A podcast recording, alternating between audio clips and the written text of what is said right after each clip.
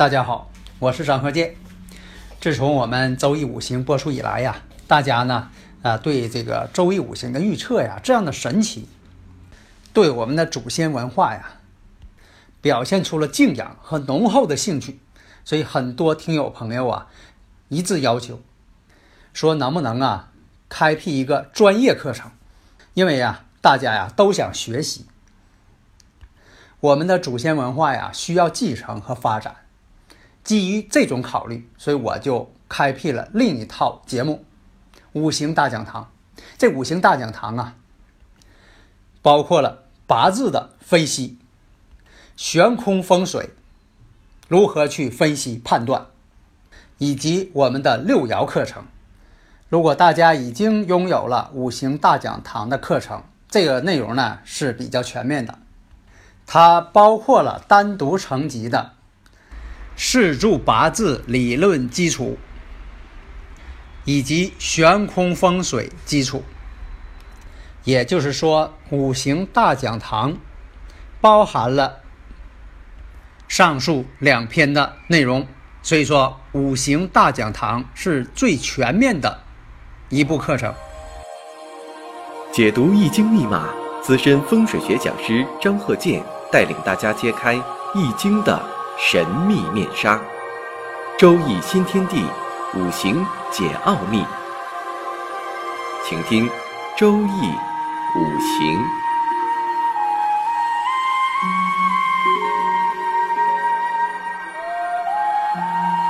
上山微电台荣誉出品。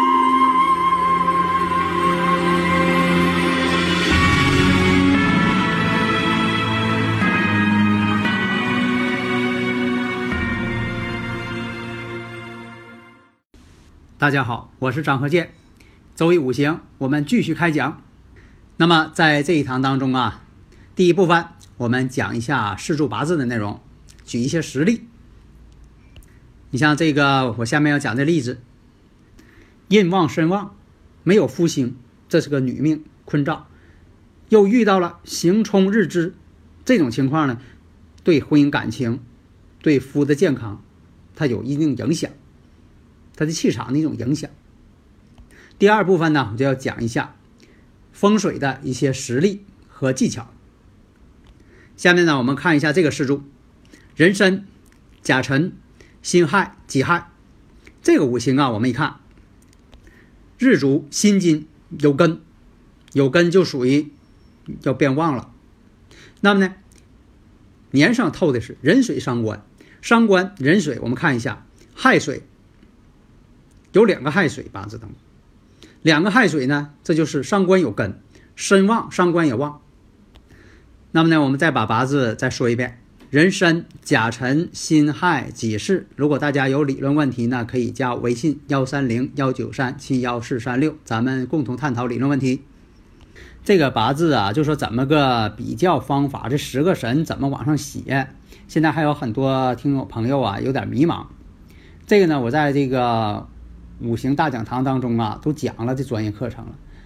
为啥说在周易五行当中呢？其实我也是提过，只是说什么呢？听周易五行大多数啊都是喜欢周易的人啊。当然了，也有一些专业人士。有的朋友就提了，说的是不是把地支当中这个寻常的一个天干都得写出来呀？那有的时候一下得写出来。三个天干呢？那一个地址写三个天干呢？多麻烦呢！我说你要是想把八字看明白，你还嫌麻烦吗？你写的越多，说明啥？你给它导出来的啊，分解出来的这个五行因素越多，你得的条件不就越多吗？你算的不就更有依据了吗？更有准确性了吗？假如说你什么都不写，那干脆就看个属相就给人算，它也不能准呢。所以大家要记住啊，这个比出来、比较出来的这个十个神，以前我讲过，讲过多次了，就说都是按照日的这个天干来比较。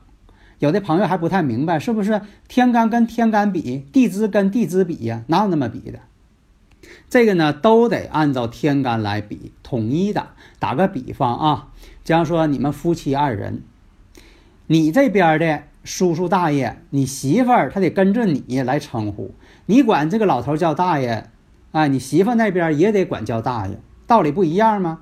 你不能说的天干跟天干比，地支跟地支比，那不乱套了？那就说你管你叔叔肯定叫叔叔了，那你媳妇不能管你叔叔叫二哥呀？那不辈儿不乱套了吗？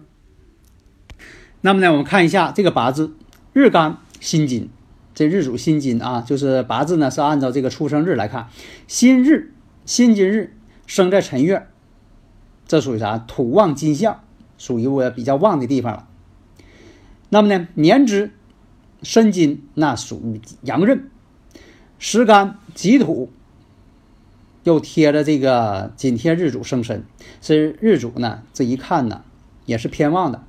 印星己土又在这个辰月上，戊土呢又掌权，所以这也是旺地。那好，我们再看一下伤官，伤官呢壬水坐下是申宫，临长生。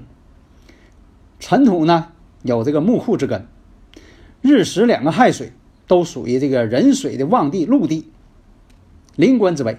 那么两个亥呢也是非常水旺的，虽然他们之间呢也叫婚姻宫自刑，辰午有亥自刑吗？两个亥水正好是婚姻宫自刑。我们再看这个官星，官星呢对女人来说呢是丈夫。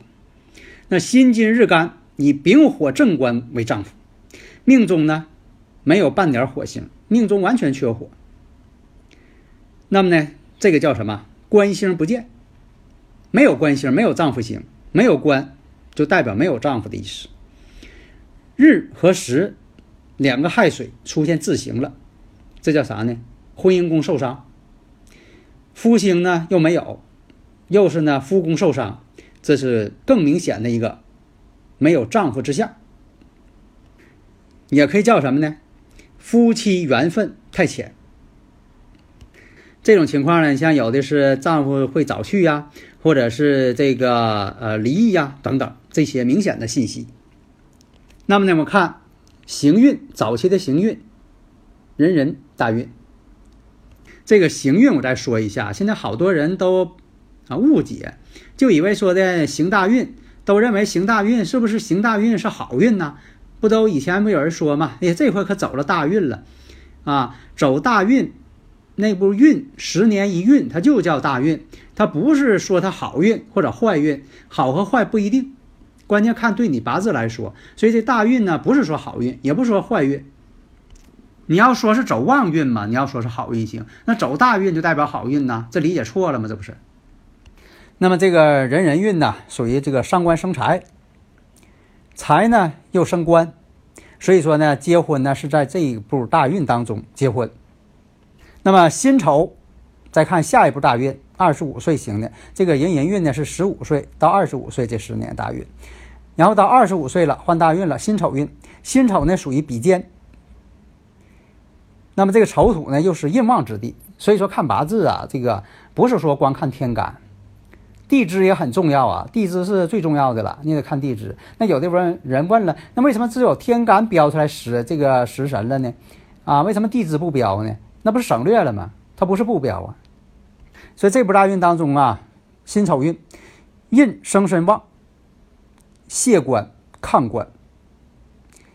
那一年呢，就说丈夫患了心脏病。到三十五岁庚子大运，劫财，那庚子这个庚金它不是劫财吗？然后这个子水呢，子水不伤官吗？这全占齐了，身旺伤官旺。然后申子辰合成食神局，因为年上呢有个申金，月上有个辰土，大运这个庚子这个子一到了，把这子给补齐了，申子辰形成水局了，伤官局。再加上命中这个伤官。伤官也旺，伤官也多，伤官食神混杂而多，食伤呢也会变成伤官，所以说呀，命运当中行的这个运呢，是一片汪洋的大海。到丙午年的时候，丙午跟这个大运庚子天克地冲，啥叫天克地冲啊？庚子庚金和丙火，丙火克庚金，这叫天克天，这个天干呢叫天克，那么呢？庚子运，子水，子水与这个流年午火，子午相冲，子午相冲见血光啊，但不见得说他本人见血光。这一年呢，就说这个完全是跟大运相冲。以前我讲过，跟大运相冲，他可能是身外之事。那么呢，这一年应了什么呢？丈夫心脏病复发去世。那么流年甲寅，财星到了，才能生官星，寅亥相合，婚姻宫被合，此年再一次成婚。三年后，到了丁巳年了，丁火生土，日支四亥相冲，又冲婚姻宫。流年丁火克他日主辛金，这叫什么？日干与流年天克地冲，再次与夫离婚。那么这个根本原因就在于什么？命中这个印旺身旺，伤官又旺。你看它本身就具备这特点，不是说所有人跟这个呃大运了或者哪个宫一冲了，他就谁谁这不行了，不是那样啊，可别这么断。关键什么呢？你得判断他八字这个根源，他必须得有这个基础，有这个本源根源。如果没这根源，冲了也不见得有这事儿，是其他的事儿。但是如果说他有这个基础，如果一冲的话，那就导火索。那这个信息呢就被引爆了啊，就搁这里爆发了。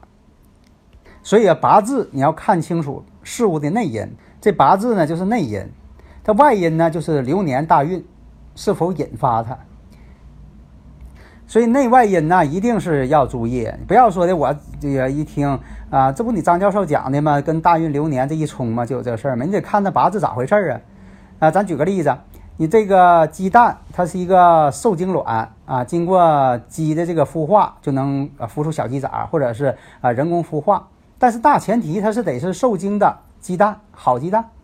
如果说你是一个坏鸡蛋，或者说说的这个是个假鸡蛋，人造鸡蛋，或者你弄个大石头，你让鸡去孵，你人工孵化，你怎么给它孵化，它也孵化不了，因为啥？内因它决定了它不是鸡蛋。所以说男命啊也可以。啊，按照这个方法来类推，只不过是看呃这个十个神的星的时候会有变化。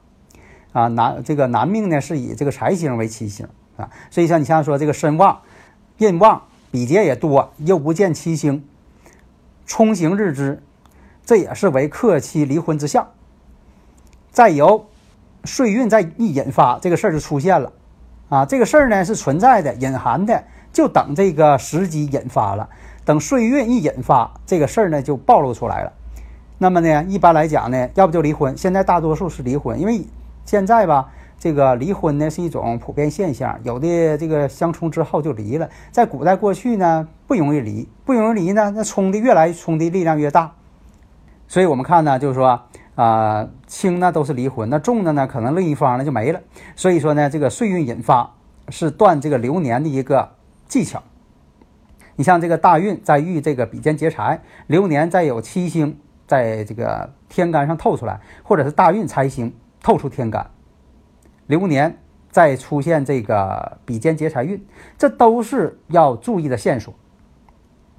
下面呢，我们介绍一下悬空风水这个飞星怎么去判断。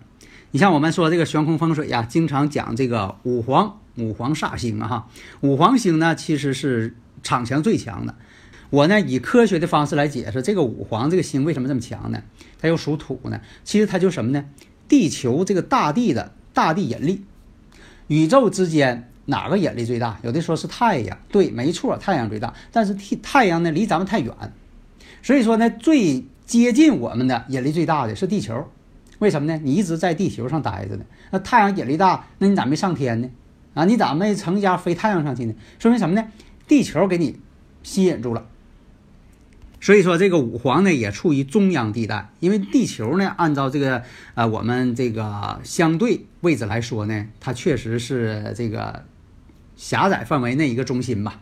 当然了，呃，大家会说了，太阳为中心是你要从在站在太阳系的角度上，太阳就是中心；但在你站在地球的角度上观察问题，那可能是地球呢，你认为就是一个中心。啊，其他的都做一些相对运动，星体在做相对运动。啊，当然我不是说在这呃鼓吹这个地心说啊，因为这个哥白尼早就提出来日心说了啊。其实呢，哥白尼提出来日心说呢也是有局限的。其实呢，太阳也不是宇宙的中心啊，相对的，那只是说相对中心。因为地球的引力最大，所以它五黄星，所以这五黄呢代表这个中央的位置。这个五黄星啊，在悬空风水上呢，它没有卦，因为它在中间没有卦。像其他的一些天干地支，它有卦象。这个呢，这个飞星啊，不像些这个啊其他的星啊，飞星有卦象，这个没有卦象。所以你像这个八运呢，经常我讲这个二黑五黄嘛，呃，我们会发现啊，你像这个八运的时候，二黑五黄它老在一块儿的情况比较多。你等到其他运呢，可能又不是这种状况了。所以每个运呢，都有一些特殊的飞星组合。你像说这个你家那住宅或者办公室，特别是住宅，如果卧室碰到了有了二黑五黄飞星了，这就不利健康了。这个二黑什么？二黑是病符星嘛，再加上这个五黄大煞星，那都飞到你床头上去了。那对人的这个健康有极大的破坏作用，所以说你选房或者是你在分房的时候，谁住哪个屋，或者你在这个家居布局的情况下，都应该时刻观察这个问题。另一个呢，还要观察呢自己家中这个飞星是否是禄囚。禄囚什么意思？这星啊被囚禁起来了，它不旺了，不起作用了。当运之星跑中间去了，这叫禄囚了。禄囚就是你家这个风水运气。到了地运的尽头了，风水轮流转，这个地运运气到了尽头了，就要转入了什么呢？衰败期。所以你家这房子也怎么这不旺了呢？挣钱也不行了，事业也不行了，婚姻也不行了，健康也不行了。这以前我也讲过，改天心换旺运，但是你现在建筑楼房没法改天心了，不好整了。那么这个入囚之后呢，叫做损丁败财。啥叫损丁？损人丁。对健康不利，丁就是人的意思，家里人口，败财就是那这财也不行了，破财总是。这个也分呢，是囚星是三星还是象星，三星入囚，象星入囚这种情况，这个入球是很严重的，它严重要比这个上山下水还厉害，代表这个财丁两败。那么这个入球呢，又分这个求住了或者求不住两种情况。那么呢，这就决定了风水，在这个星的本位上，你看看，你是看看是有水呀，是有加湿器呀，你还说有鱼缸啊，有喷泉呐等等。你像有的建筑呢，故意给设计个天井，这也是解决路球的一个方法，它能让呢这个当运的这个旺气进来，促使气运呢不败不衰。啊，希望大家呢仔细研究。好的，谢谢大家。登录微信搜索“上山之声”，让我们一路同行。